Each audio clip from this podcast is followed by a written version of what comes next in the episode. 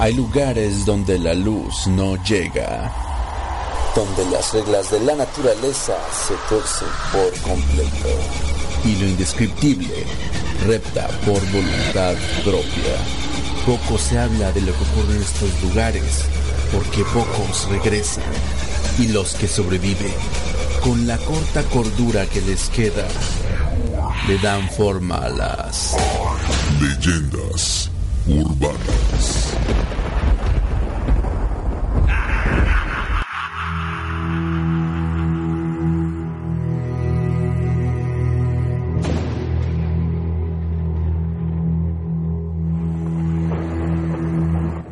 Y así regresamos, banda. Muchísimas gracias por seguirme acompañando en estas emisiones largas, pero pues bueno, de larga espera.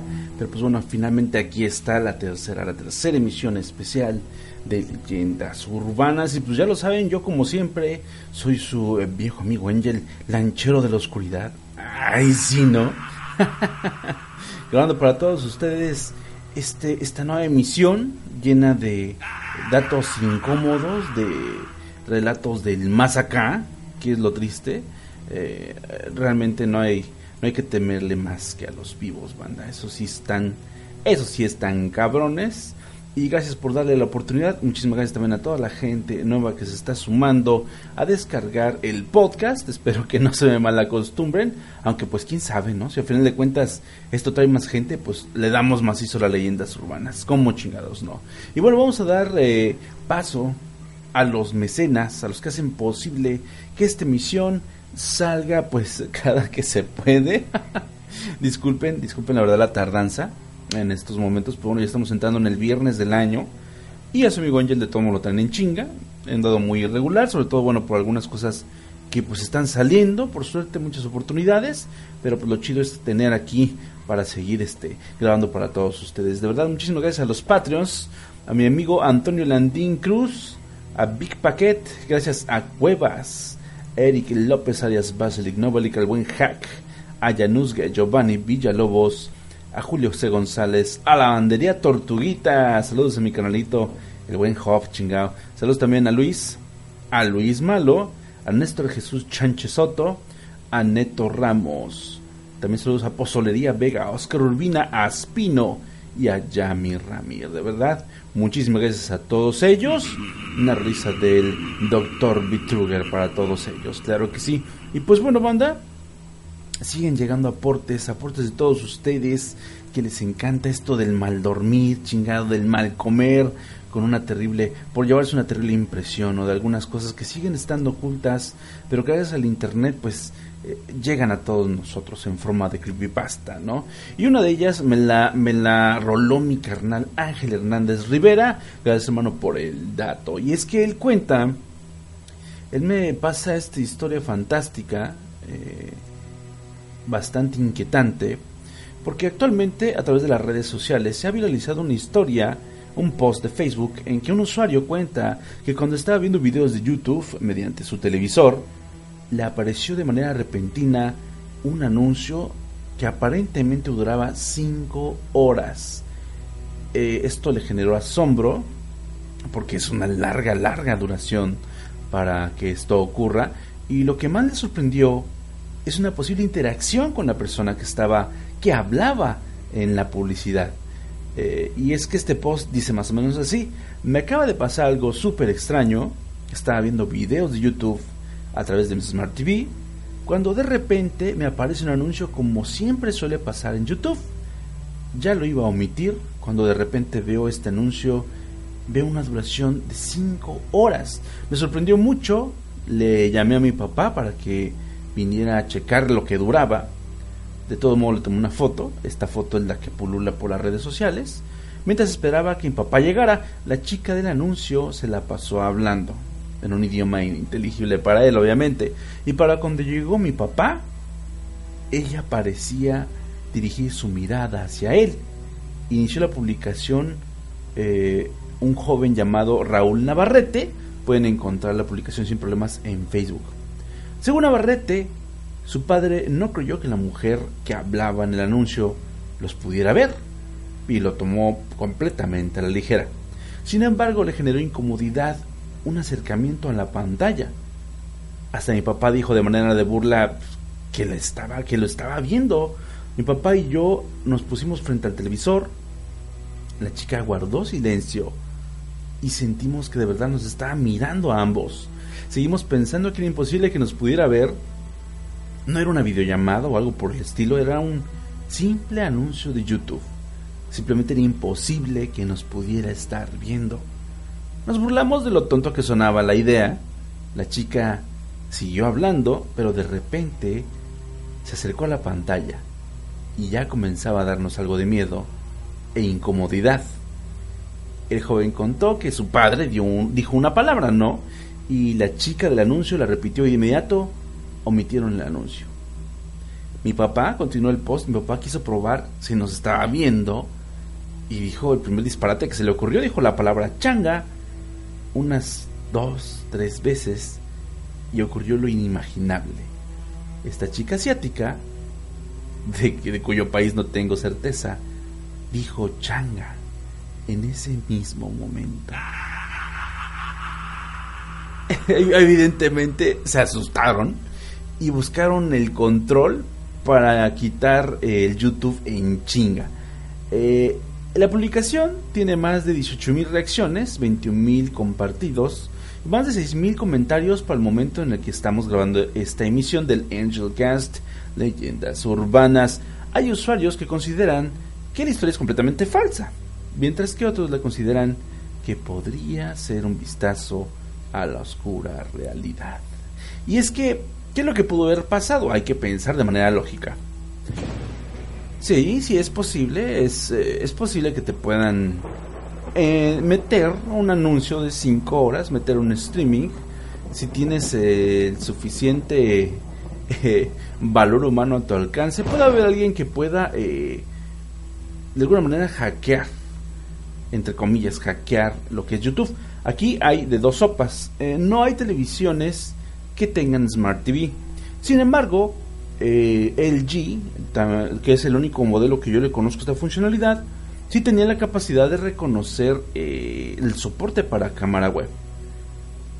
Durante un tiempo, esta televisión se estaba vendiendo con la idea pues de que te permitiría hacer una videollamada pues como en las películas futuristas, ¿no? En las grandes piezas de sci-fi, donde de repente veías una una televisión enorme a través del cual los protagonistas hacían videollamadas, como pudimos ver en Volver al Futuro, eh, cuando este eh, los eh, los futuros este familiares de Marty McFly se empiezan a hablar ahí con el jefe de la compañía y terminan en la calle. Esa escena justamente es, es, como un gancho, fue el gancho comercial con el que LG quiso implementar la venta de este dispositivo, esta webcam.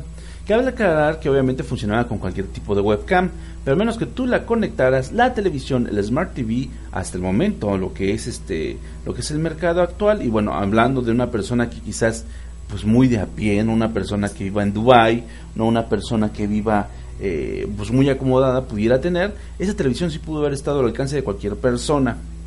Eh, ahora bien, también justamente esta, esta extraña sucesión de hechos, el hecho de que el anuncio durase 5 horas, no es tan difícil de creer.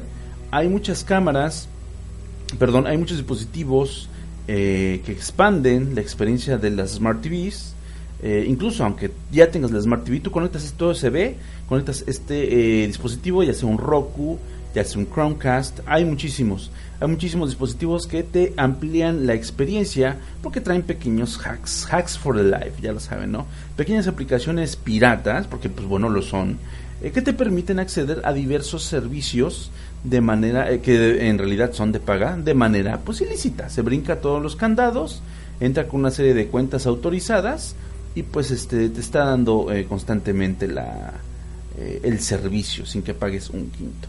Eh, muchas de estas cajas obviamente son ensambladas en China, algunas de ellas obviamente en algunos en otros países asiáticos. Y no duden que de repente pues por puro experimento social, quizás con alguna especie de implementación de alguna herramienta que está únicamente orientado para su país natal, Recordemos que, por ejemplo, en China de repente hay demasiado, demasiado control de la gente, ¿no? Incluso no dejan que entre servicios de búsqueda que sean ajenos a ellos, que no hayan hecho ellos con sus propias manos y tienen el poder, porque vaya, tienen millones y millones de habitantes, como para armar un ejército de buenos hackers y crear este, una programación tal que tengan que poder prescindir de servicios como YouTube, como Google, porque tienen sus símiles completamente autorizados por la ideología política de aquel país. Entonces seguramente lo que le pasó a nuestro amigo, pues una de dos. Primera, para que esto hubiera ocurrido necesitaba tener a huevo una cámara conectada a su Smart TV. En segundo punto, tener uno de estos dispositivos que se venden como pan caliente, sobre todo en buen fin, eh, que le expanda la experiencia y que traiga un malware o que traiga un software dedicado justamente a mandar una señal vía IP a todos los dispositivos que contengan cierta app o ciertos dispositivos, ciertos componentes electrónicos, algún integrado que justamente reciba esta señal de una eh, transmisión vía web y que a final de cuentas pues eh, justamente permita ese tipo de conexión. Eh, recordemos que este brother nos está contando que está viendo YouTube cuando le apareció, cuando le brincó este anuncio de 5 horas. Entonces, bueno, no es raro, de hecho hay muchas aplicaciones que te permiten correr YouTube sin anuncios dentro de una de uno de estos este, dispositivos USB. Entonces, seguramente pudiendo abogar abogar por la veracidad de este relato, lo que pudo haber ocurrido es precisamente eso. Entonces, sí, eh, si esas dos cosas se juntaron, es posible que la historia sea real. Pero estamos hablando de, de un caso muy específico. Quizás mi carnal lo que vio, pues evidentemente no estaba pensado para que él lo checara. Y sin embargo, pues se convirtió en un relato más de estos especiales de leyendas urbanas.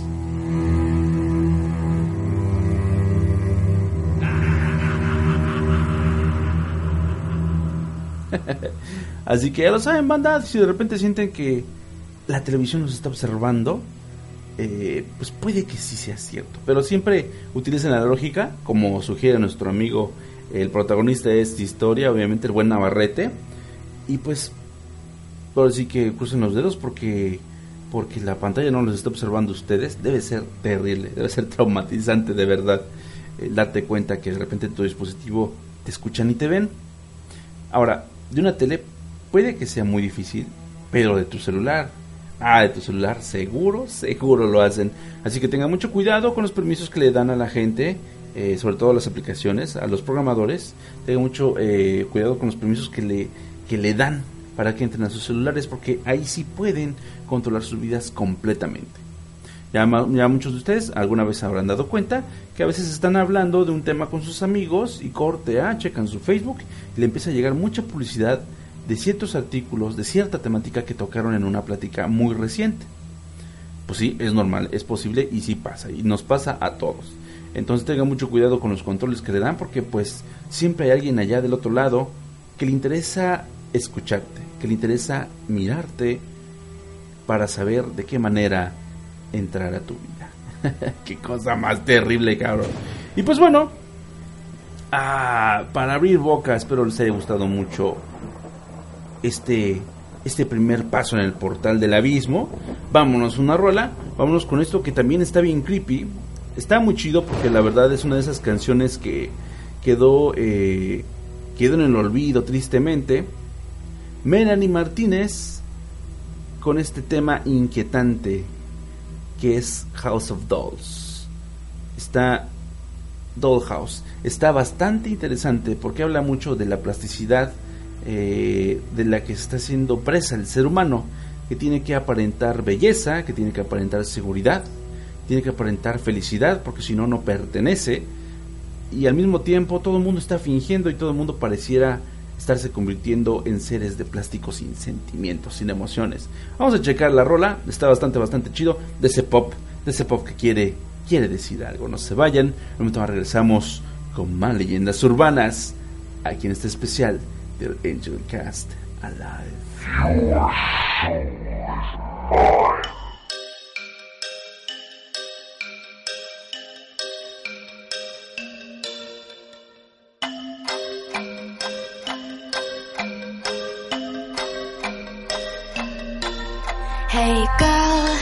Open the walls, play with your dolls.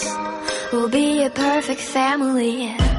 When you walk away it's when we really play. You don't hear me when I say, Mom, please wake up. Dad's with a slut. And your son is smoking cannabis. No one ever listens. This wallpaper glistens. Don't let them see what goes down in the kitchen.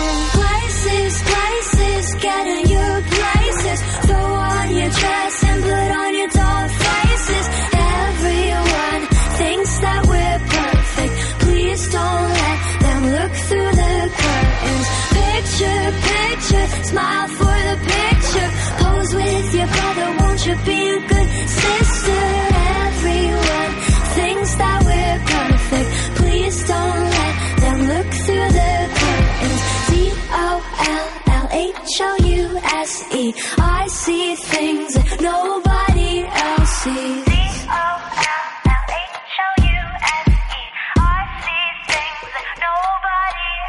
Hey girl, look at my mom. She's got it going on. Ha! You're blinded by her jewelry. When you turn your back, she pulls out a flask and forgets his infidelity. Oh, oh, she's coming to the attic. Plastic. Go back to being plastic. No one ever listens. This wallpaper glistens. One day they'll see what goes down in the kitchen. Places, places, get in your places. Throw on your dress and put on your doll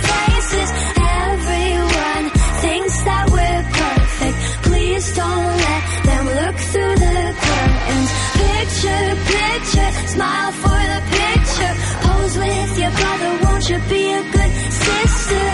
Everyone thinks that we're perfect. Please don't let them look through the curtains. D O L L H O U S E. I see things that nobody else sees.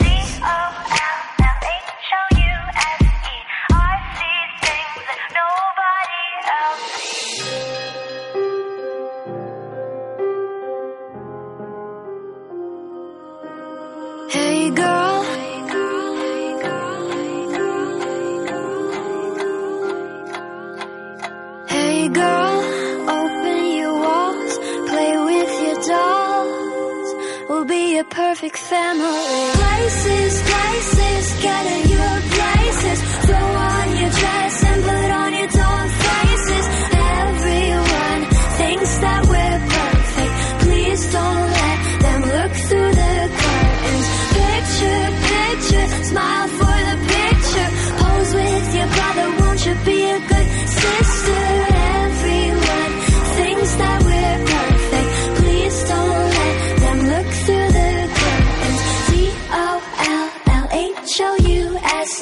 I see things that nobody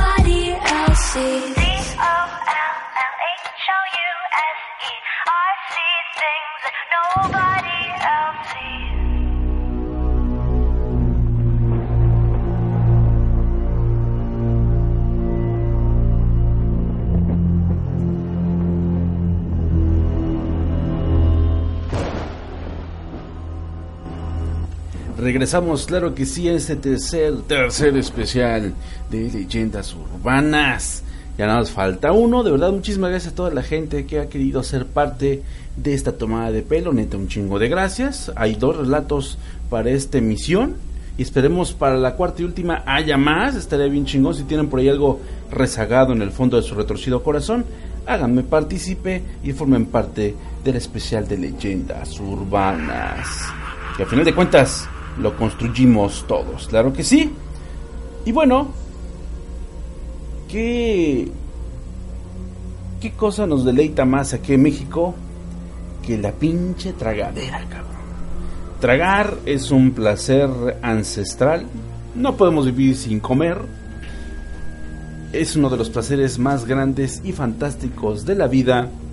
Y como todo lo que te hace sentir bien, también te también puede corromperte y corromperte desde lo más profundo, corromperte desde el fondo de tu ser.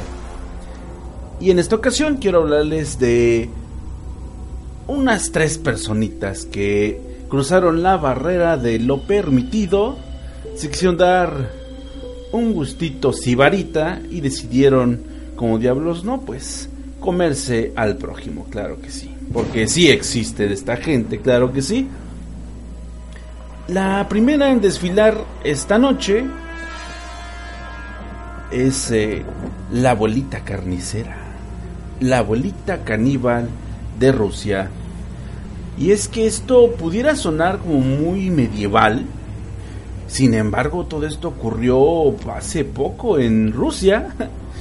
Justamente la abuelita caníbal fue detenida en agosto del 2015. Y es que parecía ser una abuelita bastante tímida, una mujer refugiada en su casa en la calle Dimitrovka, pero entre esas cuatro paredes, silenciosas y estrechas paredes, mató al menos una decena de personas con sus propias manos.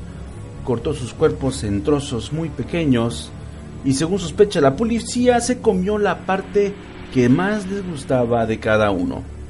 Esta abuelita no fue otra sino Tamara Samsonova. Aparentemente era una anciana inofensiva de 68 años, y se le acusó de asesinar al menos a 10 personas en un periodo de dos décadas. Fuentes del Comité de Investigación de Rusia han indicado que los pulmones de los cuerpos era lo que siempre faltaba en cada una de las víctimas. La policía ha dicho al diario Daily Mail que pues no incluye o no eh, descartan que pues la bolita tuviera un gusto muy especial y exquisito por los pulmones humanos, que efectivamente era una antropófaga. La noticia tomó por sorpresa la ciudad de San Petersburgo, donde la prensa etiquetó la historia como una pesadilla en la calle Dimitrovka. Esa pinche creatividad de los medios también allá en los países fríos se da como chingados no. Tamara Samsonova fue detenida en esos días, en los primeros 15 días del mes de agosto, tras haber sido grabada por una cámara de seguridad eh, en la que se encontraba arrastrando una enorme bolsa de basura, con la forma sospechosa, una forma humana. Se sospecha que fue su última víctima y que justamente ya yacía sin vida cuando aparecía en el video. Esta eh, víctima se trataba de Valentina Ulanova, una otra viejecita a la que Samsonova cuidaba a pesar de su noble intención, terminó envenenándola y dándole muerte para posteriormente intentar devorarla, sin saber que aquel sería su último bocado. Al parecer discutieron por culpa de una pila horrenda de platos sin lavar, así que recuerden banda, laven bien los pinchos platos en su casa. Y es que Tamara Samsonova atiborra a su víctima con pastillas para dormir, sin que ésta se diera cuenta, y cuando cayó en el coma somnífero que le provocó esta intoxicación, la cortó en trozos mientras todavía estaba con vida. Envolvió el torso con la cortina de ducha, el resto de los pedazos, incluyendo la cadera y los muslos, los introdujo en bolsas de plástico.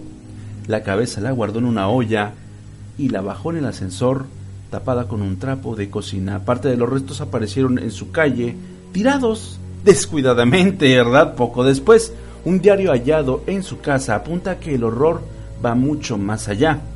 En el cuaderno, la anciana cuenta en ruso, alemán e incluso en inglés los detalles terribles de los asesinatos de al menos 10 personas con un detalle con un detalle macabro de a madre. Tamara Samsonova describe con dibujos incluso cómo desmembró a sus víctimas y cómo se comió los pulmones de cada una de ellas. Y habla del caso de su marido, quien desapareciera desde el 2005 y cuyo cuerpo jamás fue encontrado. Obviamente este matrimonio pues vivía completamente aislado, no tenían familia cercana y pues bueno, tristemente pues su esposo, el señor Samsonova, pues desapareció, desapareció y en 10 años nadie se preguntaría qué habría sido de su paradero hasta que encontraron a la viejita celebrando un fantástico festín. También han encontrado, encontraron en su momento fragmentos que hablan de cómo mató a uno de sus inquilinos. Ella comenta en primera persona, yo maté a Bolodia. Lo corté en pedazos en el baño con un cuchillo. Puse los pedazos de su cuerpo en bolsas de plástico y los tiré por diferentes zonas del barrio de Frusensky. La anciana usaba una sierra para cortar los cuerpos. Hablaba varios idiomas porque había trabajado durante años en un hotel llamado Europeiski de San Petersburgo y según los vecinos tenía muy buen corazón y era una fanática de los horóscopos. Los apuntes de la abuela caníbal mezclaban las crónicas de su carnicería con anotaciones de la vida aburrida típica de una anciana rusa. Ponía tonterías como me tomé la medicina, estoy durmiendo muy mal, y de repente entre esas notas triviales se podía leerle cortado la cabeza o apenas cómo son las perlas que ha dejado para la posteridad, escritas con su modesta, eh, su modesta casita, una casita muy muy vieja de aquella desolada calle. La policía está cruzando toda información que ha contenido eh, sus macabros hallazgos, sobre todo basándose en lo que, han, lo que han encontrado en su diario personal, con los asesinatos sin resolver que ha habido en el entorno durante los últimos años, se han encontrado finalmente algunas pistas reveladoras para poder cerrar todos los casos que han quedado por ahí de desaparición. Incluso también eh, tenía una nota acerca de la visita de un hombre cuyo cuerpo fue encontrado sin brazos y sin piernas al final de la calle en el 2003. Todo parece ser que pues justamente esa era su víctima número 11 en su largo haber de asesinatos. Tras ser detenida apenas se mostró apesadumbrada por lo que pues no, al parecer no parecía molestar el castigo que fuera a recibir. Lo que a ella le importaba mucho es que su caso se convirtiera de dominio público y de alguna manera pasar a la posteridad por lo que había hecho. Al juez le contó, ahí en pleno púlpito, me he estado preparando toda mi vida para esta vista, para esta experiencia, señoría. Durante décadas lo hice todo deliberadamente. No hay manera de vivir. Con este último asesinato cierro un capítulo. Usted decide, al fin y al cabo, soy culpable, merezco un castigo. Al notificarle al juez que iba a quedar en prisión bajo custodia, la abuela sonrió y una palmada nerviosa con las manos. Ya estaba muy viejita para encerrarla, así que pues bueno, iba a quedar eh, presa en una casa habitación, quizás mejor que aquella maloliente posilga que se convirtió en su desmembradero personal, que pues bueno, ya lucía peor que una casa abandonada, ya estaba llena de basura, ya eh, su senilidad ya no le permitía hacerse cargo ni siquiera de sí misma. Entonces esa casa es un desastre, lo cual va a ser un común denominador porque hay varios casos de personitas que quizás parezcan muy normales, como ustedes, como yo, son sociables, son carismáticos, incluso parecieran buenas personas, pero cuando ustedes van a la casa de una persona, lo que encuentran en el lugar habla muchísimo más de lo que somos o lo que aparentamos ser en realidad. Si usted tiene un desmadre en su casa, es porque usted tiene un desmadre interno bastante profundo, bastante inconcluso, banda.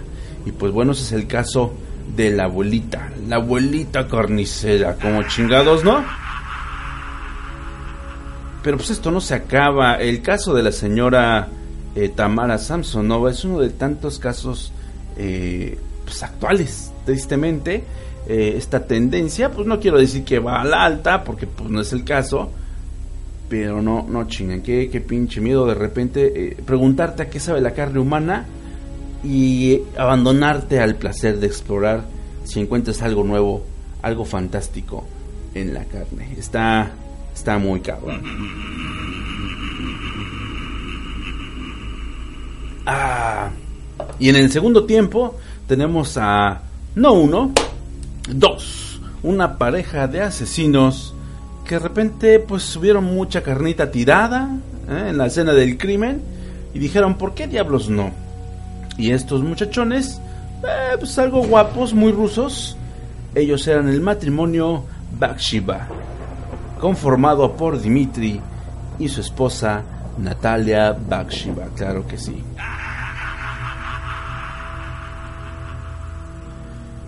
Ah, la revelación se produce después de que los trabajadores de la carretera encontraran un teléfono móvil tirado en las calles a lo largo eh, de un enorme eh, traslado de la ciudad de Krasnodar al sur de Rusia. donde pues las imágenes que contenía dicho celular mostraban a un hombre, revelado más adelante como Dimitri Bakshiva, posando con la cabeza, una cabeza cercenada y una mano de mujer suelta en su otra mano.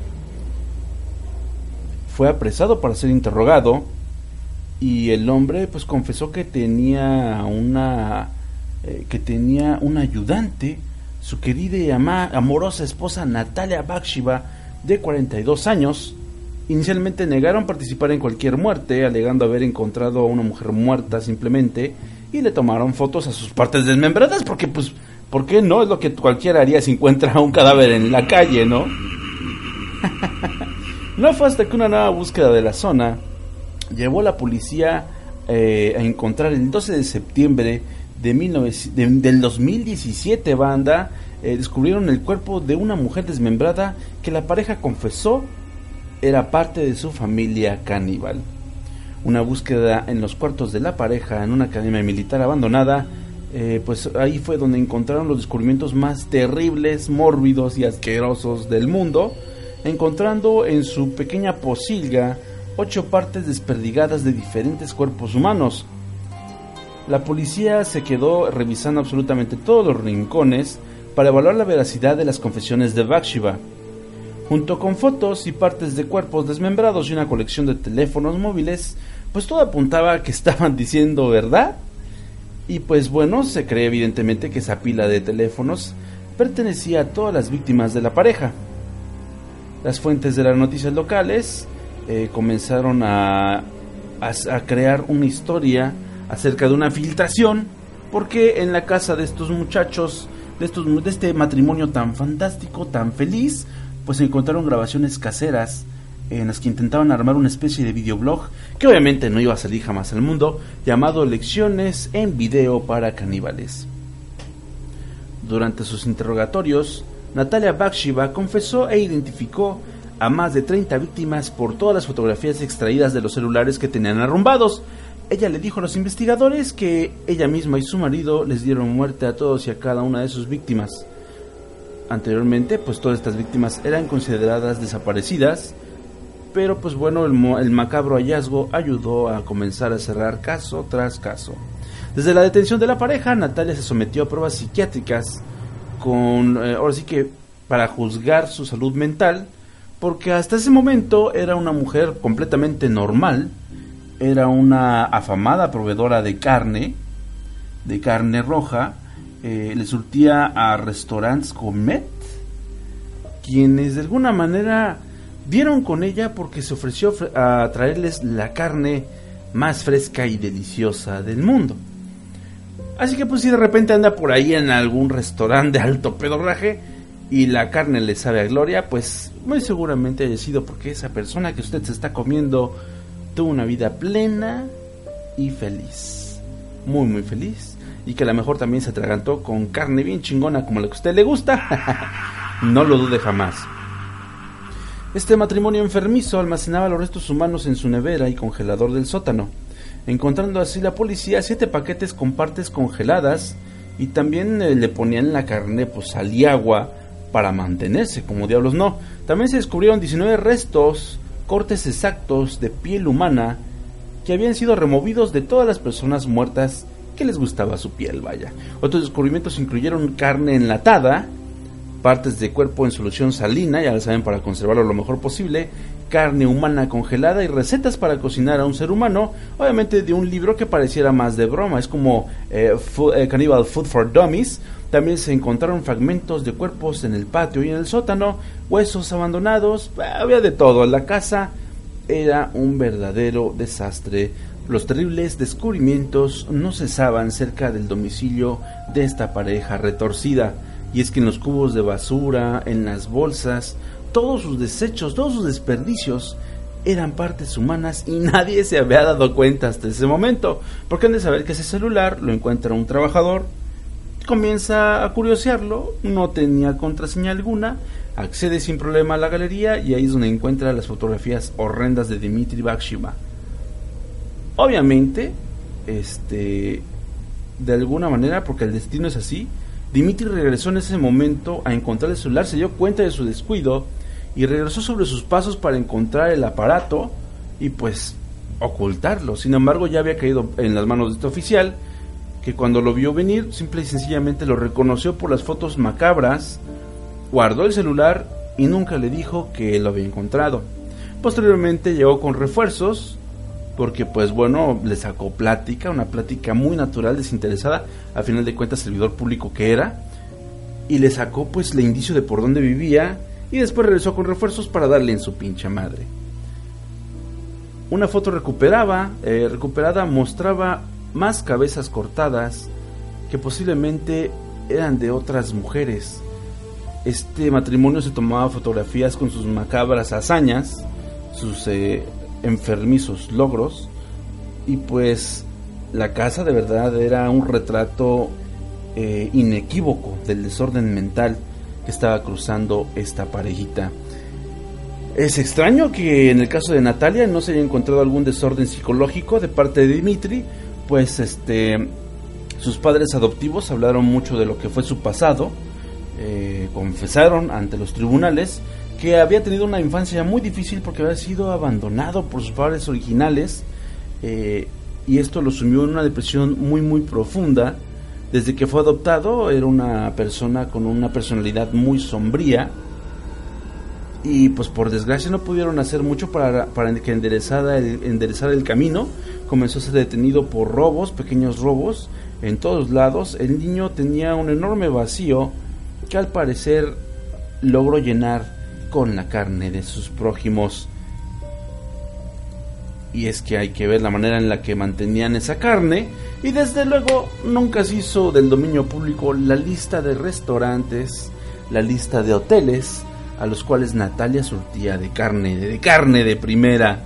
Y miren que si sabían conservar la carne, de hecho pues tenían hasta asesina humana y uno de sus, eh, de sus cortes este, favoritos pues, vendría siendo el cuadril, que es prácticamente pues la nalga, una nalga humana, un corte sacado del músculo de esas partes, eh, porque cuenta la leyenda que pues los restaurantes adoraban esa parte del cuerpo, porque la carne que conseguía Natalia era de una dulzura indescriptible, banda. Jodidamente indescriptible, no había nada parecido en todo el macabro mercado. ¡Ay, cabrón! Hay veces que uno está en busca de nuevas experiencias, sobre todo cuando ya está tan harto de todo o cree que ya ha vivido y experimentado absolutamente todo. De repente no sabes ni qué tragar, ¿no? Yo admiro mucho a la gente eh, que traga por hobby, ¿no? Que de repente le preguntas, oye, güey, ¿qué te antoja, cabrón? Vamos a cenar algo y la persona te dice, no sé. Generalmente las mujeres son así. Pero bueno, ya vieron que en el caso de Bakshiva, pues ella no era la psicópata, al parecer era del lindo Dimitri, el pedazo de psicópata. Entonces, este, pero ya pasarte la carne humana, ese es un gran paso. Hay relatos bíblicos que dice que es pecado consumir la carne humana.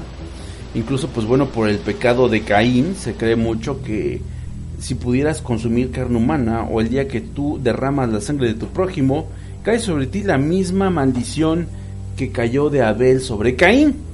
Hay una película fantástica que se llama Drácula 2000 y en esa película se habla de que Drácula, el Drácula original, el Vlad Tepes original, en realidad es Caín que fue castigado por Dios a no morir y a vagar por siempre por la tierra para que escuchara el clamor de la sangre de su hermano.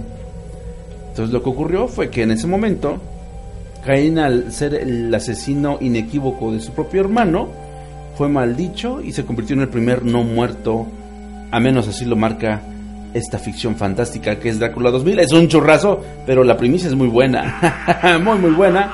Y vámonos con una rolita, una rolita.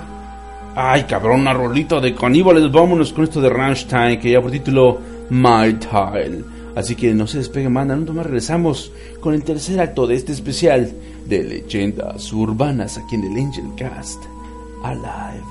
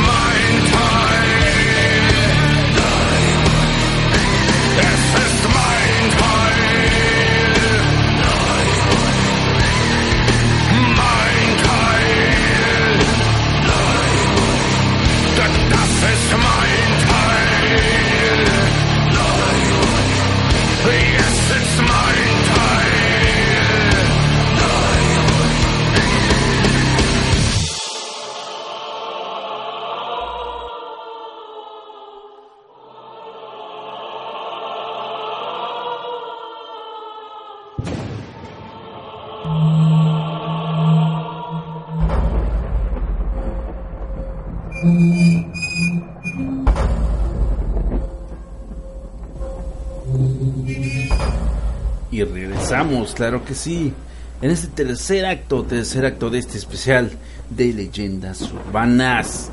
Muchísimas gracias por seguirme acompañando, muchísimas gracias a todos los que se animaron a ser parte de estos especiales, de verdad muchísimas, muchísimas gracias. Y pues bueno, miren, no estamos tan fuera de contexto porque de todos modos estamos muy cerca de la celebración del Krampus, el Krampus Snack. Entonces, qué mejor.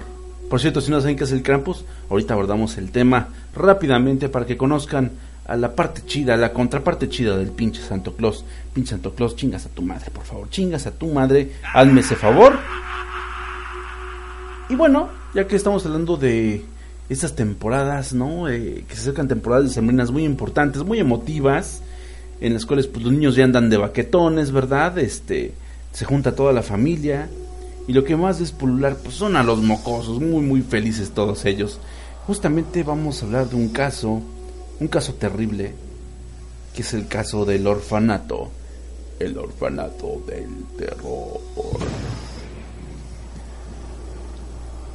Y es que en un orfanato muy pomposo de los que existieron hace mucho, el edificio Smiley Park fue un populoso orfanato católico de Escocia, por donde pasaron más de 11.000 niños entre los años de 1864 y 1981. Y es que la historia resuena porque, a pesar del tiempo y de lo que ocurrió allí, se hizo justicia. Y es que los cadáveres de unos 400 niños se encontraron enterrados en una fosa común en un terreno de Lanarkshire, al sur de Escocia, descubiertos por el medio de la BBC, junto con unos sobrevivientes que estuvieron ahí pasando los terribles años, los primeros años de su vida. Los niños eran todos residentes de esta casa de cuidado, dirigida única y exclusivamente por monjas católicas. Se cree, por lo, se cree que por lo menos 400 niños se encontraron enterrados 400 niños en una fosa común del cementerio de Saint Mary's en Lanark. Las hijas de la caridad eran quienes administraban este edificio y pues bueno, eran quienes dirigían la casa del orfelinato y las que sobrevivieron, las que hasta la fecha sobreviven, en su momento se negaron a comentar los hallazgos. La investigación del programa File on Four, en conjunción con el periódico Sunday Post, se centró en el orfanato del parque Smilum en Lanark, porque pues bueno, ya llevaba muchísimos, muchísimos años funcionando y de repente, después de una eh, fantástica serie de irregularidades y de posibles denuncias, cerró en 1981 y pues se encontró justamente este sepulcro común por eh, varios de los sobrevivientes que se animaron a ir a buscar en la propiedad en el 2003 con una orden judicial expedida para una exploración de carácter forense. Frank Docherty y Jim Kane descubrieron una sección del cementerio de Santa María que estaba completamente desnuda, sin cobertura, donde no crecía absolutamente nada, a pesar del tiempo, y que se veía más nuevo que todo el resto del edificio. Durante sus esfuerzos por revelar el abuso físico que ellos dijeron haber sufrido como exresidentes en aquel entonces, en el 2004 activistas dijeron que las hijas de la caridad eh, les dieron los registros eh, y sugirieron que los niños habían sido enterrados en 158 tumbas porque no había registro alguno de ningún niño muerto, pues ellos recordaban que había niños que de repente habían sido reprendidos y jamás regresaron a las aulas. Frank y Jim, que murieron a principios del 2018, eh, creían que los números eran mucho más altos, como las monjas habían eh, indicado en sus registros incompletos, porque en las listas de asistencia y registros de repente faltaban cientos de nombres más. Entonces 158 tumbas evidentemente no iban a abarcar a las 158 bajas desafortunadas que se dieron durante todos esos, años de servicio del orfelinato. La investigación realizada indicó en su momento que pues eran ciertas las declaraciones de los sobrevivientes. En esta fosa se encontraron al menos 400 osamentas eh, que habían sido enterradas en la parcela del orfelinato del terror. Los registros de defunción indican que la mayoría de los niños murieron por causas naturales. Obviamente estas actas únicamente se quedaron en el orfelinato y nunca llegaron a ningún registro civil de la región. Y pues bueno, se le atribuían entre algunas este, eh, otras razones diferentes, eran únicamente eh, tuberculosis, neumonía y pleuresia. El análisis de los registros muestra que un tercio de los que murieron tenían 5 años o menos. Muy pocos de ellos, 24 en total, tenían menos de 15 años y la mayoría de los eh, acaecidos ocurrieron entre 1870 y 1930, es decir, 60 años de puro terror. Pero las razones de sus muertes nunca serán descubiertas, dado que los registros del orfanato pues no los tienen declarados, como ya se los había comentado. Y pues bueno, a pesar de lo que pudiera parecer, casi 40 años después, se arrestaron a muchas de las monjas que aún viven y que tuvieron que ver con Smilum Park. Y es que estas eh, mujeres eh, fueron detenidas por presuntos abusos físicos y sexuales sistemáticos en esa institución, el Smilum Park. Cerca de 12 personas fueron apresadas a 5 años después de haberse reabierto el caso en el 2008, 2018, perdón, y pues se encontraron nombres y los nombres llevaron a domicilios y los domicilios llevaron a las presuntas responsables de estas masacres. Aunque ya no existe el orfelinato como tal y es controlado por la Orden de las Hijas de la Caridad de San Vicente de Paul, eh, lleva en su memoria las más tremendas vejaciones a las que habían sido sometidos seres humanos y sobre todo a los más pequeños como fueron ellos, que llegaban a este lugar en plan de desamparados. Si bien en su mayoría se trataba de chicos huérfanos, otros tantos llegaban ahí porque sus familias no podían mantenerlos más. La investigación fue abierta años atrás por la Comisión de Investigación de Abuso Infantil, el SKY, de Escocia, quien recibió varias denuncias de esos supuestos abusos en el hogar de menores del condado de Lanarkshire. Actualmente todos ellos ya adultos mayores, quienes se animaron a hablar, aseguraron que cuando vivieron en el orfanato eran golpeados repetidamente, sometidos a castigos inhumanos y algunos alegan que fueron víctimas de abusos sexuales por personas responsables de su cuidado. Un abogado de la congregación a cargo del establecimiento reconoció el año pasado ante el Sky que un ex miembro del personal pudo haber abusado sexualmente de menores. Sin embargo, la denuncia nunca llegó a la policía. Los niños eran golpeados y abusados por las monjas. Un hombre que vivió allí de pequeño relató que las monjas lo golpeaban, lo encerraban y que en una ocasión le metieron la cabeza en un inodoro en, a manera de castigo. Estaba histérico en ese momento, comenta él, pensaba que iba a morir en el inodoro. Otro exalumno dio cuenta de que siempre tenía hambre y es que él declara que no recuerda que le hubieran dado jamás comida, recuerda que había comido hierba incluso, hierba del jardín porque tenía mucha hambre. Los testimonios son numerosos y varios de ellos coinciden en que un grupo de niños había muerto en el hogar, un grupo grande. En el 2003, una fosa clandestina ubicada en la parcela cercana fue encontrada con al menos estos 400 cuerpos que les había yo mencionado al principio, porque esta comisión de sobrevivientes pidió una orden para explorar el terreno porque sabían que allí había gato encerrado. Los testimonios que se dieron a la luz hicieron que la hermana Ellen Finn, quien actualmente encabeza la Orden de las Hijas de la Caridad del Reino Unido, tuviera que salir a pedir disculpas públicas. La religiosa calificó de horripilante lo que había sucedido con aquellos pobres niños y consideró que esos hechos iban totalmente en contra de lo que la orden representa pues aunque se haya tardado mucho la ley, finalmente les dio captura a todas ellas y actualmente pues están este eh, unas están en arresto domiciliario y pues las demás eh, ya están muy muy grandes, entonces prácticamente no me las tienen vigiladas. También un arresto domiciliado, pero de menor de menor impacto, de menor repercusión. Pasó mucho tiempo, deberían haber quedado en la cárcel, porque ese es donde pertenecen ese tipo de personas que abusan sin escrúpulos de alguien más, de alguien indefenso, y pues eh, lamento que sean eh, las esposas del Señor, porque pues obviamente en algún momento se van a tener que repudrir en el maldito infierno. Y bueno, es la historia del orfanato del terror. Ahora nos vamos, nos vamos a engalanar con el aporte de uno de los escuchas que me ha pedido que guarde su completo anonimato. Y así lo vamos a hacer. La historia es la historia de Madame Teria. Claro que sí. Y Dice así, ¿qué tal Angel? La historia que te voy a relatar es la de mi abuelita Teria, así se llama, Teria. Y pues básicamente ella se encarga de ser limpias. Resulta que incluso las aprendió, aprendió estos famosos métodos de curación de la mismísima Pachita. Para quienes no sepan quién carajos es la famosa Pachita, eh, esta señora en vida se llamó Bárbara Guerrero y se decía que ella se dejaba poseer por el espíritu de Cuauhtémoc, el último Tlatón de Tenochtitlán, y que con ese trance era capaz de curar a cualquier persona partiendo desde la intervención de su espíritu. Y es que resulta que el secreto, según la abuela Teria, radica en lograr desprender a la persona de su ser cárnico e invitarlo a invitar a un ser de luz para que tome de huésped su cuerpo y de esta manera sanarla con su, su irradiación divina. Ojo, Jamás explicó de dónde vienen esos seres, pero ella aseguraba que eran buenos.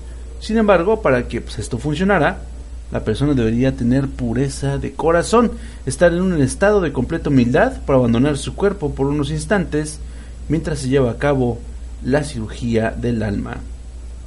Si la persona no tiene el corazón limpio, no puede ser sanado en su totalidad.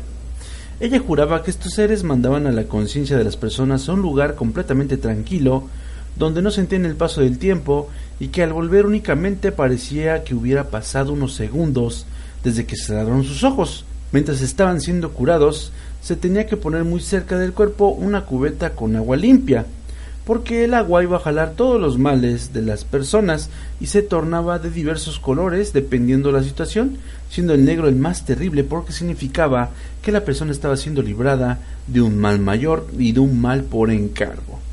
Nuestro amigo anónimo asegura que ha sido testigo de las curaciones de Doña Teria y lo que sale de las personas solo puede ser observado por un creyente, un iniciado o incluso por los niños más pequeños y de esta manera se puede curar absolutamente todo. De hecho, estas entidades de luz, cuando se encuentran frente a la persona que van a curar, rápidamente pueden decirle al medium, es decir, a doña Teria en este caso, qué enfermedades están latentes en la persona y que están por curar y qué males son los que este, más le aquejan, incluso detecta problemas emocionales. Eso sí, para que la persona no muera en la purificación, eh, tiene que hacer varias sesiones porque pues si no, pues ya saben, ¿no? No hay negocio. Qué mal pedo. Y según esto, la volatería asegura que si se te purifica la enfermedad en una sola sesión, hay grandes posibilidades de que ya no despiertes, porque para el espíritu este tipo de sanaciones es como perder peso, y si lo pierde completamente de madrazo, este se consume y la persona muere súbitamente. Eso sí, todo, eh, poder conlleva una gran responsabilidad. Y nuestro amigo cuenta que la abuela Teria, después de una sanación intensa, puede quedar postrada en cama durante días, en lo que recupera sus fuerzas nuevamente. Uno de los casos más fuertes de los que nuestro anónimo presenció fue la liberación de un amarre de santería. Después de la limpia, doña Teria se quedó una semana en cama para poder levantarse de nuevo. Otro de los casos más impactantes es el de, Madame Teria, fue que una vez acudió a ella una persona muy enferma de sida, ya en etapa terminal. La persona mientras estaba siendo sanada expulsó una entidad que parecía un bulto de color negro muy maloliente. Esta manifestación de energías negativas surgió porque la persona estaba cargando consigo muchos problemas emocionales y estos se acumularon en esta masa asquerosa que surgió de su cuerpo. Para manejar esta masa maligna, que salen de las personas, pues se tiene que eh, enterrar directamente en la tierra para que ésta purifique. La tierra, nuestra madre, purifica todo, porque de otra manera, pues puede, puede contagiarse alguien más de ese mal que llevas entre manos. A la abuela Teria se le buscó por mucho tiempo por gente muy, muy poderosa. Algunos de ellos incluso, incluso eran peligrosos, pero todos ellos acudían a ella de igual manera para que les diera protección. Ahora doña Teria tiene 105 añitos, ya no se dedica a sanar más porque su cuerpo ya no resiste esos desgastes. Y es que, ah, qué sería del mundo sin las abuelitas anteras, chingado. Gracias por el relato, mi querido anónimo. Te pasaste de mamón con la ortografía, no se entendía ni madres, pero finalmente ya lo reescribí. Y espero haber captado todo el poder del conocimiento de Madame Teria, a quien le mandamos un abrazo, esperando que esté de lo mejor. Claro que sí. Qué mejor para cerrar este, este cuento de santería que cerrar con una canción muy ad hoc, una canción powerosa, con mucho, mucho poder interior. Vámonos con esta gran rola a cargo de Salif Keita, uno de los malditos de su pueblo, de su pueblo oriundo, con esta gran rola llamada Tomorrow. Así que relájense, déjense llevar, porque esta rola está bien pacheca. Regresamos con el cierre, el cierre definitivo y una historia más, una historia más de alguno de ustedes en estos especiales de leyendas urbanas del Angel Cast Alive.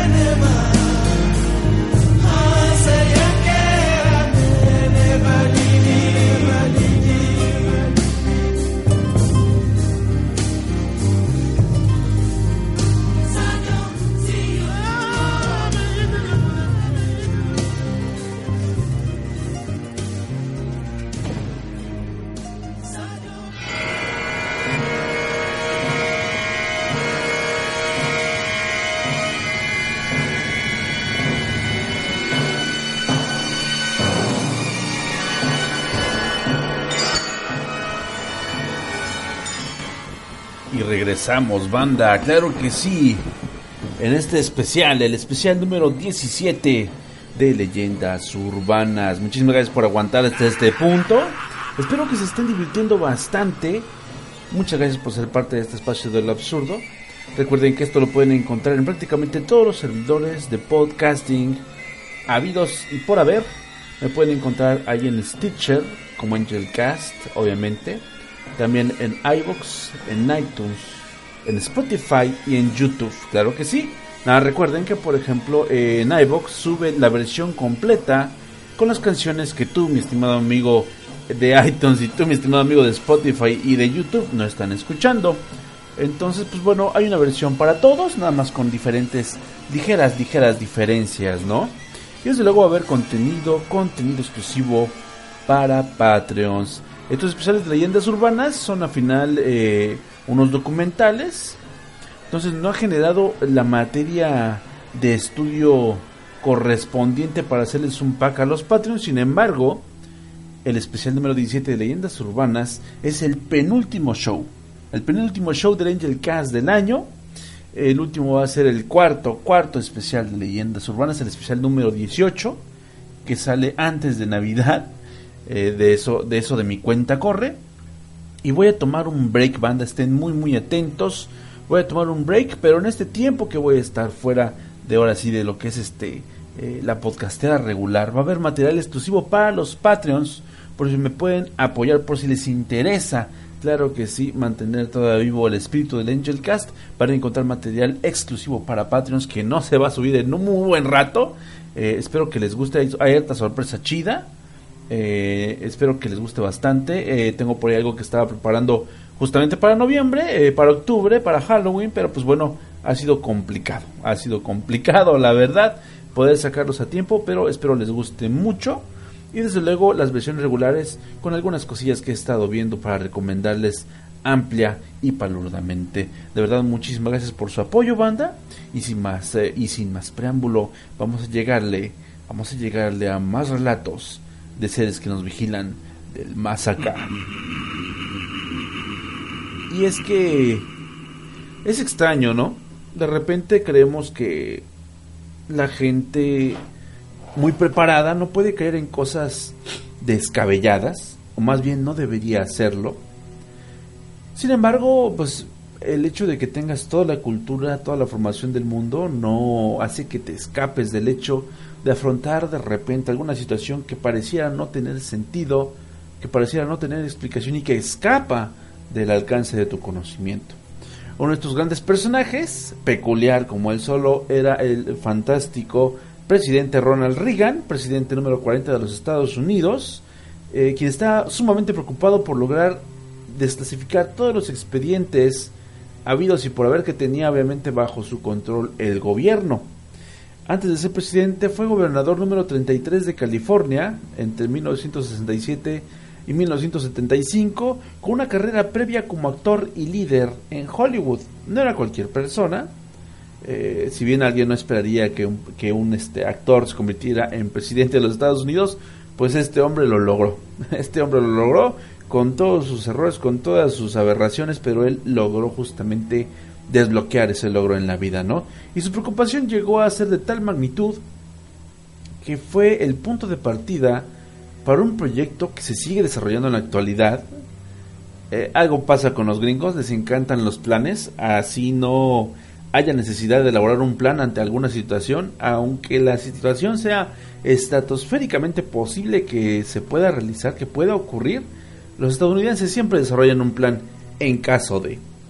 Y bueno, justamente eh, este plan que impulsó su inquietud fue el de esta barrera, una barrera eh, especial eh, que, que, que, abrace todo lo que es el globo terráqueo, todo el planeta, a base de satélites que giran alrededor de nuestro planeta, programados para protegernos de algún ataque externo.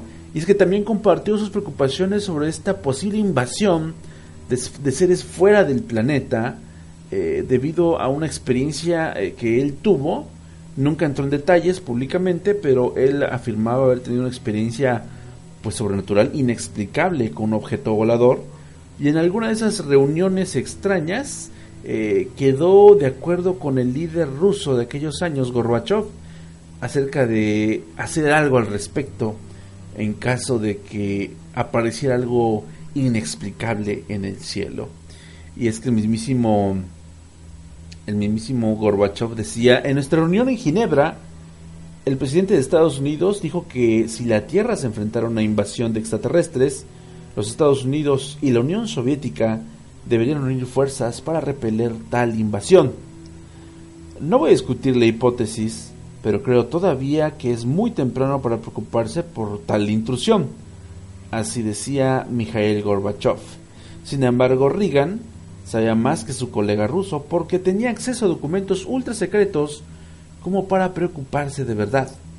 En el 2011, ya muchísimo tiempo después de la partida de Ronald Reagan, eh, algunos expedientes fueron desclasificados por parte del FBI, entre ellos uno muy peculiar de un agente especial en 1947 que da unos detalles escalofriantes acerca de las posibilidades de este material en el dominio público. Es una fotocopia de un documento capturado a máquina eh, que está minuciosamente elaborado.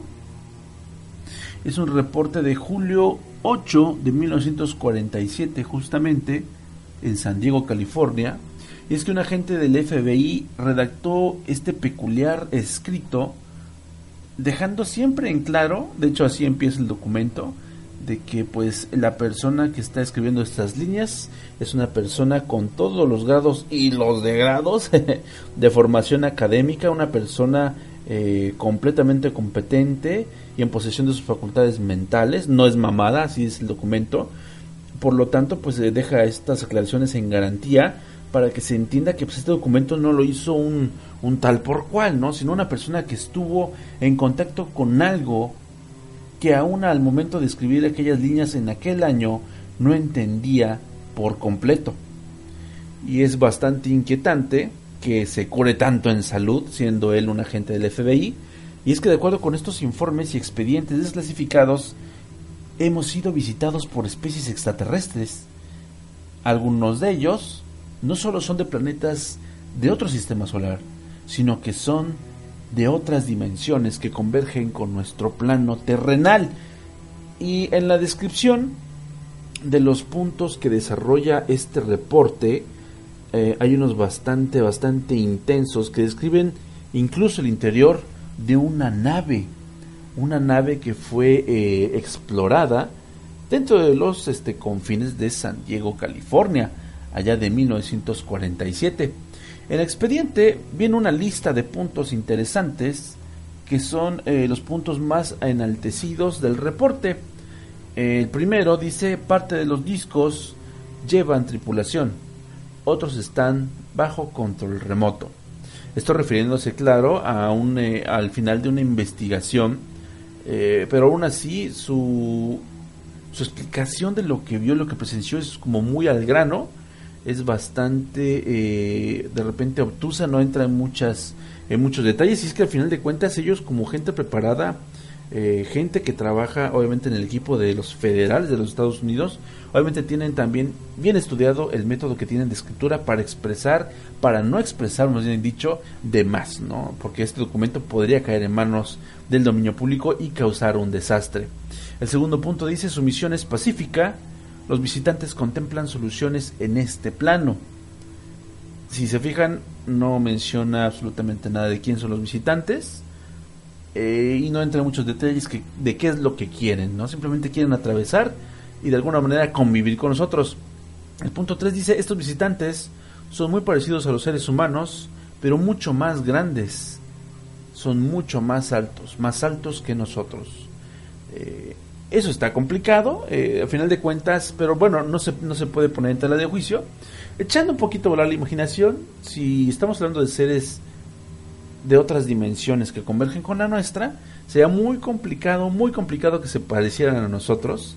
Sin embargo, pues esto es lo que menciona este expediente, quizás ahogando un poco, un poco a esta teoría acerca de que pues en realidad hay muchas tierras, todas convergiendo, todas conviviendo, todas existiendo en el mismo punto en el mismo lugar, pero en diferentes dimensiones. Eso puede explicar por qué se parecen tanto a nosotros y tienen esta, esta eh, diferencia de ser más altos de lo normal, ¿no? Eh, el punto 4 eh, dice, no es gente desencarnada de la Tierra, bueno, obviamente es una traducción, sino que provienen de su propio mundo. En algún principio se ha establecido la teoría de que muy posiblemente estos visitantes de otros mundos en realidad seamos nosotros mismos quienes logramos viajar en algún punto del espacio y tiempo a un planeta más próspero que nos permitió desarrollar una tecnología mucho más chingona y al final de cuentas estamos dando vueltas sobre nuestras mismas huellas intentando evitar un error garrafal, un error que a lo mejor nos costó la extinción por ahí en el futuro. Entonces, pues bueno, echando muy cabrón la carne del asador, este, este punto eh, echaría por tierra esta teoría acerca de que pues, somos nosotros, pero en otro tiempo, otro espacio, otra oportunidad de existencia. Aquí dice que no, ellos vienen de su propio planeta, no son versiones nuestras en lo absoluto, son existencias completamente independientes. El punto 5 de este reporte es ellos no vienen de un planeta como usamos nosotros la palabra, sino de un planeta etérico que interpenetra con el nuestro al mismo tiempo aunque no es perceptible para nosotros. Esto es este, muy complicado. Eh, obviamente por eso estos documentos nunca caen en el dominio público. Estamos intentando darle forma a nuestra mente a qué tipo de existencia puede manejar un ser extraterrestre. Cuando hablamos de un ser extraterrestre, hablamos precisamente de una criatura que no es de nuestro plano o que no eh, converge con nada de lo que nosotros hemos conocido o que no se le puede aplicar ningún conocimiento del, cual tengamos nosotros este dominio, ¿no? O sea, no puede, no puede clasificarlo nuestra biología, no puede ni siquiera eh, definirlo nuestras palabras para darle eh, forma o clasificación a la naturaleza, son completamente ajenos a nosotros. Y pues bueno, esto sería complicado de entender para una persona que es muy, muy religiosa y creyente, hablarle de que pues bueno, no nada más existe el cielo, no nada más existe el infierno, sino que también existen diversos planetas, todos viviendo al mismo tiempo que el nuestro. Esa es la parte que es muy complicada de explicar y que evidentemente siempre tratamos de, evitar que caiga en el dominio público, porque esto a mucha gente le rompería la cabeza, ¿no? Intentar comprenderlo. Eh, los cuerpos de los visitantes, punto número 6, y la nave se materializan automáticamente al entrar en la tasa vibratoria de nuestra materia densa de otra manera son completamente imperceptibles para nosotros. Hay un punto, eh, se dice que estos visitantes de otros mundos tienen una tecnología tal que permite su existencia en otra dimensión. Se supone que si tú eres de la dimensión A no puedes entrar a la dimensión B, porque en la dimensión B hay una variante que te impide existir como estás en A en el punto B. Es complicado, pero es más o menos la teoría de las dimensiones, ¿no? A lo mejor en esta dimensión hay aire, hay oxígeno, hay formas de vida en base de carbono y a lo mejor en la dimensión B no existe el aire, a lo mejor respiran agua, a lo mejor eh, toda su realidad está inundada o están compuestos de otro de otra aleación que no es el famosísimo chon de la química, ya saben, carbono, hidrógeno, oxígeno y otras madres, ¿no? Y nitrógeno. Entonces, pues este eso, eso también nos pondría mucha tela, mucha tela de juicio, que es exactamente la vida extraterrestre, ¿no? A lo mejor es una antivida. A lo mejor los fantasmas que hemos visto, en realidad, o bueno, de los que se tiene el registro, a lo mejor en realidad son seres de otra dimensión y no necesariamente espíritus chocarreros pues, de nuestros seres queridos, ¿no? Eh, el punto número 7 menciona algo muy interesante. Dice: Los discos poseen, los platillos obviamente, poseen un tipo de energía radiante o un rayo que desintegra fácilmente cualquier otra nave atacante. Ellos vuelven a entrar en el etérico a voluntad y por lo que simplemente desaparecen de nuestra vista sin dejar rastro.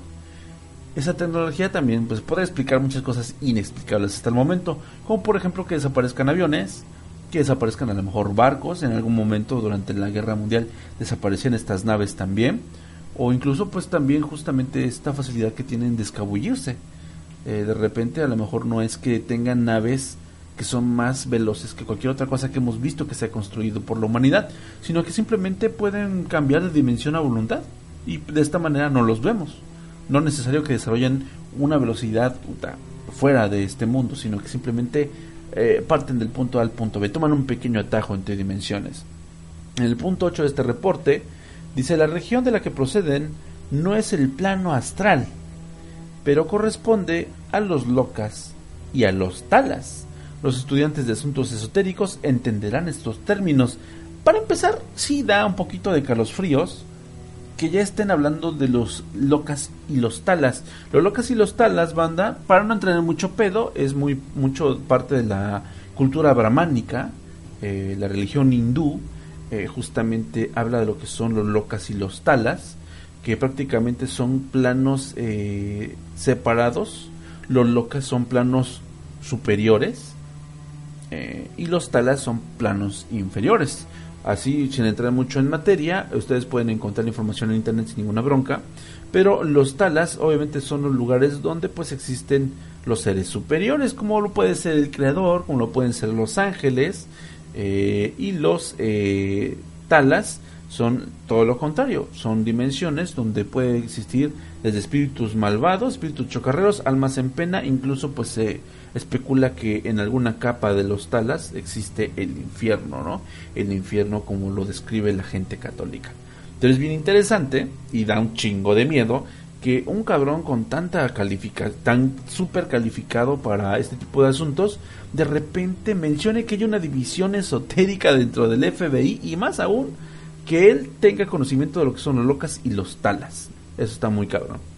El punto 9 eh, dice, es probable que no se puedan alcanzar a través de la radio sus transmisiones, pero probablemente pueda ser por medio de radar, si un sistema de señal se puede diseñar para tal aparato. Eh, muchas veces se nos han contado testimonios acerca de que los eh, platillos voladores de repente aparecen en nuestros radares y de repente desaparecen. Esto muy posiblemente sea por este, este switcheo que tienen para entrar en nuestro plano de vibración, de vibración de la materia. Eh, muy seguramente eh, en ese momento si podamos eh, registrarlos en un radar pero obviamente por ese manejo tan cabrón que tienen de esa tecnología inimaginable para nosotros pues entran y salen de, del plano aunque sigan ahí mismo lo hacen a voluntad ya lo habíamos mencionado y pues aquí menciona que pues se recomienda diseñar un sistema para poder detectar tales aparatos lo cual pues obviamente pues es una linda chaira de este escritor eh, adición, adicional al punto 9 dice, las locas son de forma oval, de una longitud acanalada, con un metal o aleación resistente al calor que aún no se conoce. La jaula frontal de las naves contiene los controles. La parte media hay un extraño laboratorio. Eh, obviamente se está, se está eh, refiriendo a los ovnis. Eh, aquí viene mal traducido lo de los locas. En realidad se refiere a los objetos voladores la parte trasera contiene armamento que consiste esencialmente en un solo aparato de energía de gran alcance, tal vez un rayo. Y pues bueno, esto es un reporte súper, súper serio de los miles de desclasificados del FBI. El problema es que también pues, el gobierno no es pendejo, está soltando todo esto eh, precisamente eh, censurado, con una pinche meticulosidad que caga. Está tachado los nombres interesantes, algunas locaciones también están tachados en estos documentos. Muchos de estos documentos son parte de, o eran parte, no sé ahorita cómo está la situación con el señor Assange, pero mucho de esto estaba en Wikileaks. Sin embargo, lo que se liberó de parte del FBI fue un chingo. O sea, únicamente teniendo una vida más prestada, podrías checar cada uno de los documentos que se han liberado. Te llevaría años leerlos todos y encontrarte uno que sea relevante como este pues únicamente lo pudieron haber sacado eh, curándolo una comunidad entera, ¿no? Todo ese, ese histórico de, liberados y pues ahí está. Eh, este, este documento en particular, si bien no nos habla de seres de las estrellas, nos habla de algo todavía más cabrón, que son seres que habitan con nosotros en este plano, pero que vienen de diferentes dimensiones. O sea, ¿qué tan corta es la visión en realidad de lo que es la palabra extraterrestre? que simplemente lo asociamos con los expedientes secretos o con un platillo de color metálico que vino de un planeta muy muy lejano. Imagínense nada más, la, de posibilidades que nos estamos perdiendo. Y para cerrar, banda, vámonos al bonito cierre. Y es que, pues bueno, no podemos irnos sin darle cabida a los relatos de los escuchas. Muchísimas gracias a mi carnalito Tier, que año con año participa en los especiales de leyendas urbanas y este año no fue, no fue la excepción. Justamente llega con un par de historias bien interesantes, banda. Y comienza así, dice saludos mi buen Angel. Nuevamente estoy por aquí, amigo, reportándome. Soy yo tu camarada Altier y tengo algunos relatos para contarte para estas emisiones especiales del Angel Cast. Eh, son muy personales porque le pasaron a familiares muy muy cercanos. Entonces, pues bueno, me estoy prácticamente me está diciendo, "Me estoy abriendo de capa, carnal." Así que dame chance. Porque cuántos de nosotros no tenemos un familiar que ha visto algo inexplicable?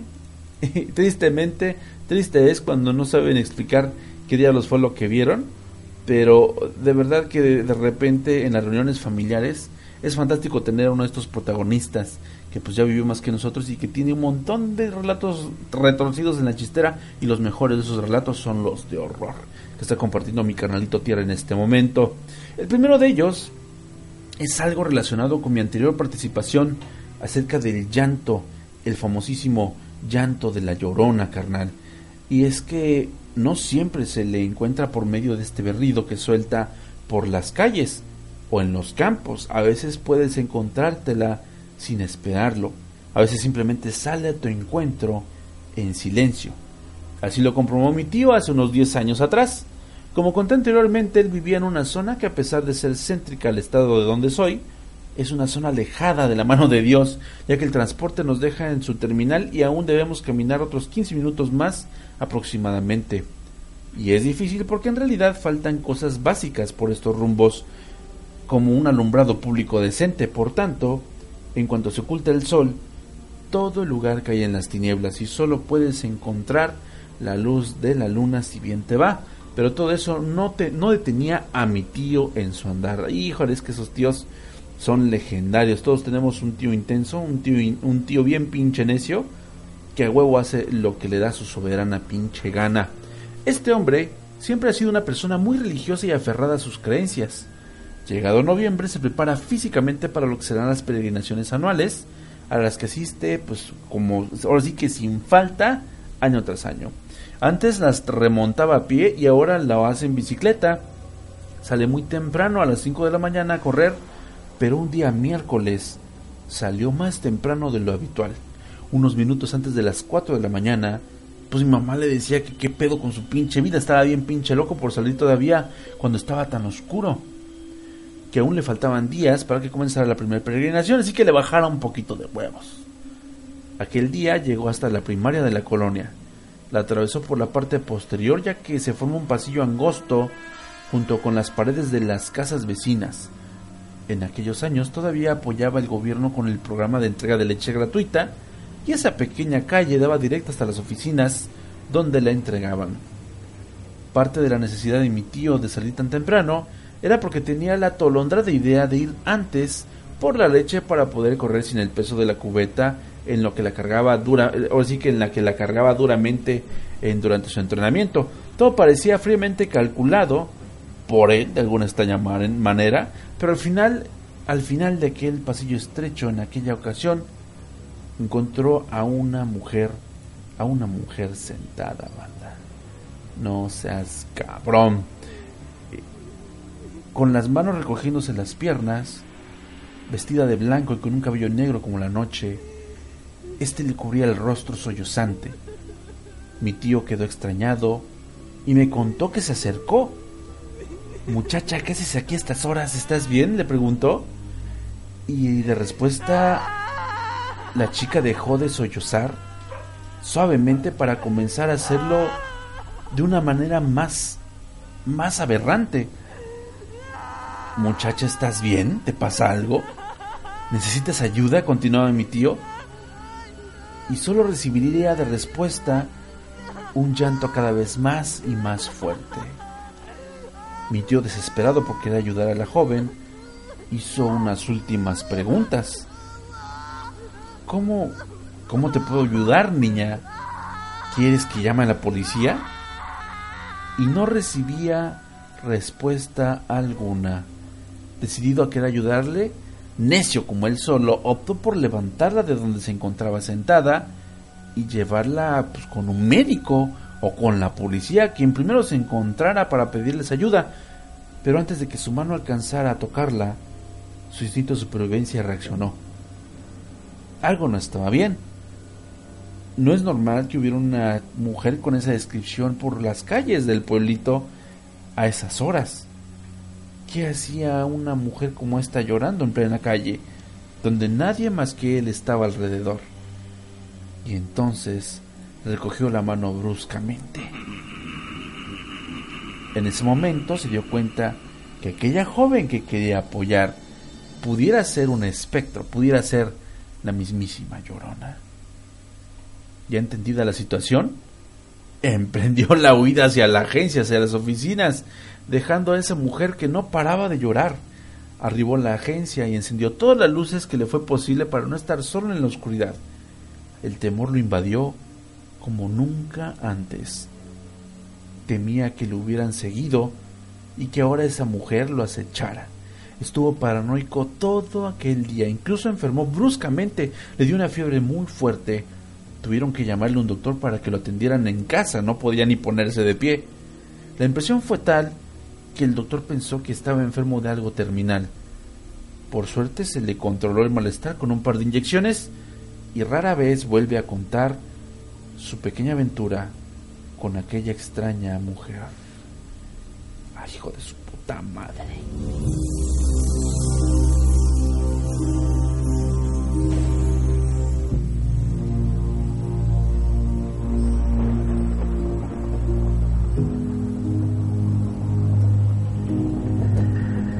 Ay, qué chingón, cabrón. Me maman estas pinches historias, de verdad que sí. Gracias a mi carnalito Tier por ser la cereza del pastel de esta emisión número 17. Y vamos a rematar, vamos a rematar como él se lo merece con su segundo relato. Y es que él nos cuenta, mi mamá ha vivido ciertas situaciones por la zona donde hemos estado existiendo durante tanto, tanto tiempo.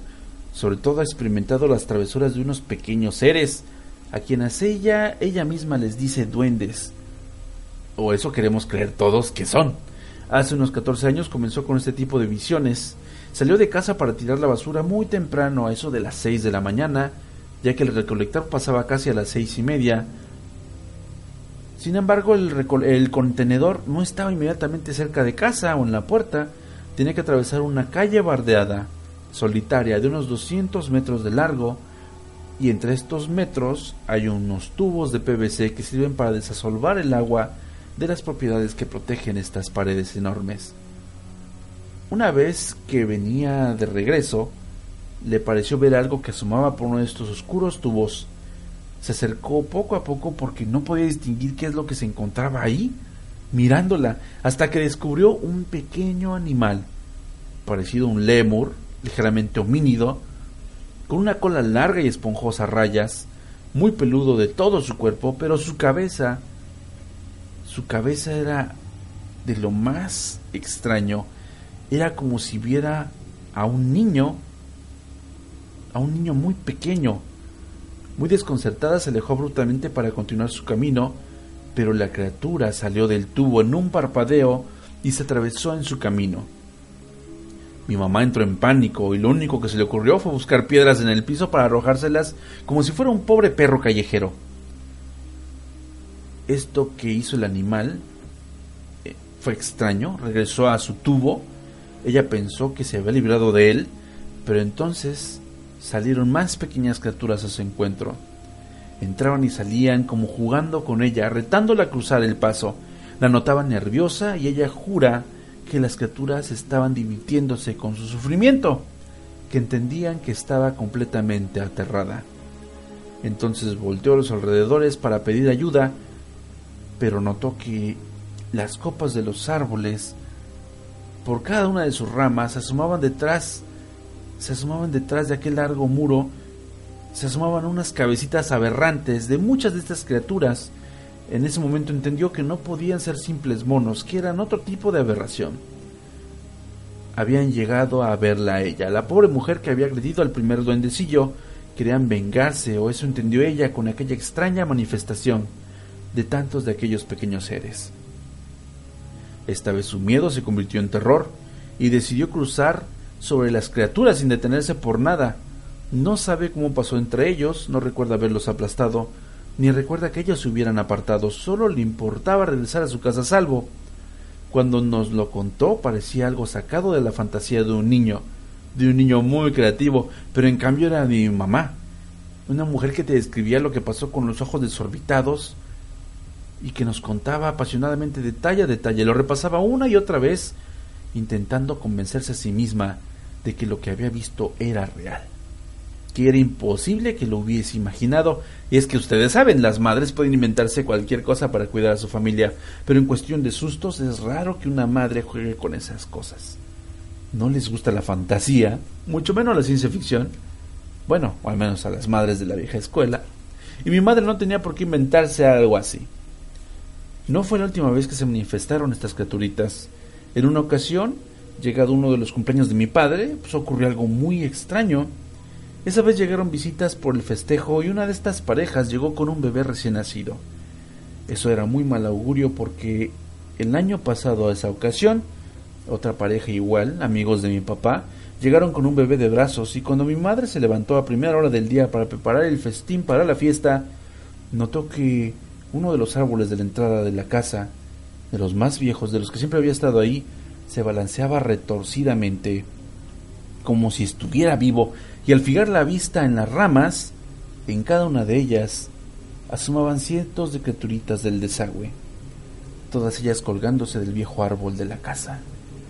Mi madre quería convencerse de que era una alucinación suya, que todo estaba dentro de su cabeza, y que era mejor ignorar lo que pues no debería existir, y es que después de esa visión, ya tan cercana en su propio hogar, ya podía esperarlo todo. Ese día también llegó un infante a la fiesta de papá, y al parecer a esos duendes les encantan los niños recién nacidos, y en esta segunda ocasión mi mamá también los vio excitados, como si supieran de las visitas. Mi madre duda mucho de la veracidad de sus visiones, aunque siempre nos comparte detalles macabros de sus formas. Ella misma no se convence de lo que ha visto, y es que incluso cuando estas criaturas llegaron a casa y las veía en los árboles, uno de los perros, que no puede estar tranquilo sin ver otro animal cerca de la casa, porque le ladra hasta el hartazgo, volteó a ver el árbol moviéndose, pero no movió ni un ápice para acercarse. No intentó siquiera ladrar o gruñir a la docena de criaturas que colgaban de esas ramas. Era como si el perro no pudiera verlas, como si no supiera que están ahí. Y es donde se pregunta mi madre si de verdad está viendo duendes o si su edad le está jugando una mala pasada.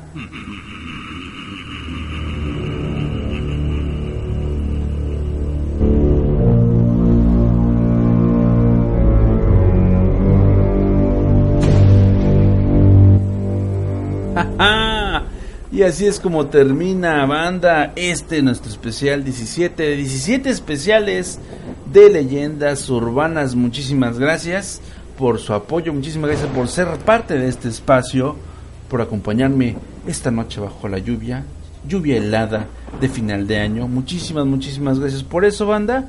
Disculpen la tardanza, pero pues bueno, aquí finalmente hemos cumplido, he cumplido una vez más con una emisión bien, bien ricarda para todos ustedes. Espero que les haya gustado un chingo. Recuerden descargar este podcast en todos los medios en los que estamos. Apóyenme en Patreon, ya lo saben, desde un dólar al mes para que sean parte de las emisiones eh, especiales de ahora que voy a estar de vacaciones. Muchísimas gracias a la gente que ya forma parte de las filas de Patreons del Angel Cast. De verdad, muchísimas, muchísimas gracias. Espero el episodio 18 de Leyendas Urbanas sea de su. Voy a intentar hacer un collage multimedia bastante, bastante interesante. Espero que les guste un chingo. Va a ser como eh, mi manera de, eh, de pagarles mucho de lo que han hecho por mí, su paciencia, sobre todo su comprensión.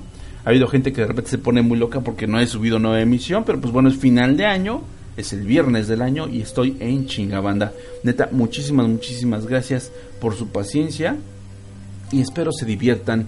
Se diviertan con estos especiales, compártanselos a sus peores enemigos y me cuentan qué tal les fue. En esta ocasión pues voy a despedir con una rola bien bien alivianada, vámonos con algo, vámonos con algo de Simon Curtis, con esta gran rola que lleva por título Flesh. Así que ya lo saben banda, sonrían chingao porque ya me voy. Que estén de lo mejor, amigos. dulces sueños y terribles pesadillas.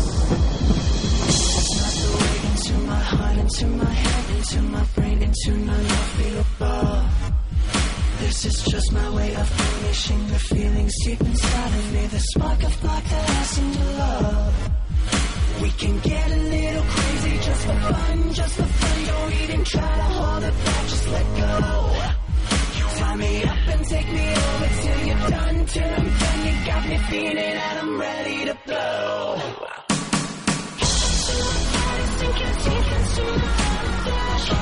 I'm just taste the flesh. Into my flesh. The test taste the flesh.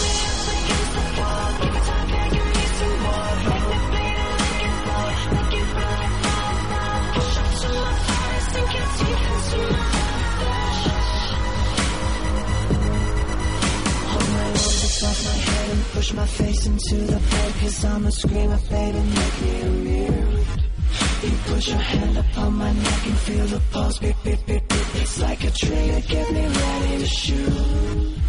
Wanna wrestle with me, baby, here's a sneak little peek. You can dominate the game cause I'm tough. I don't play around that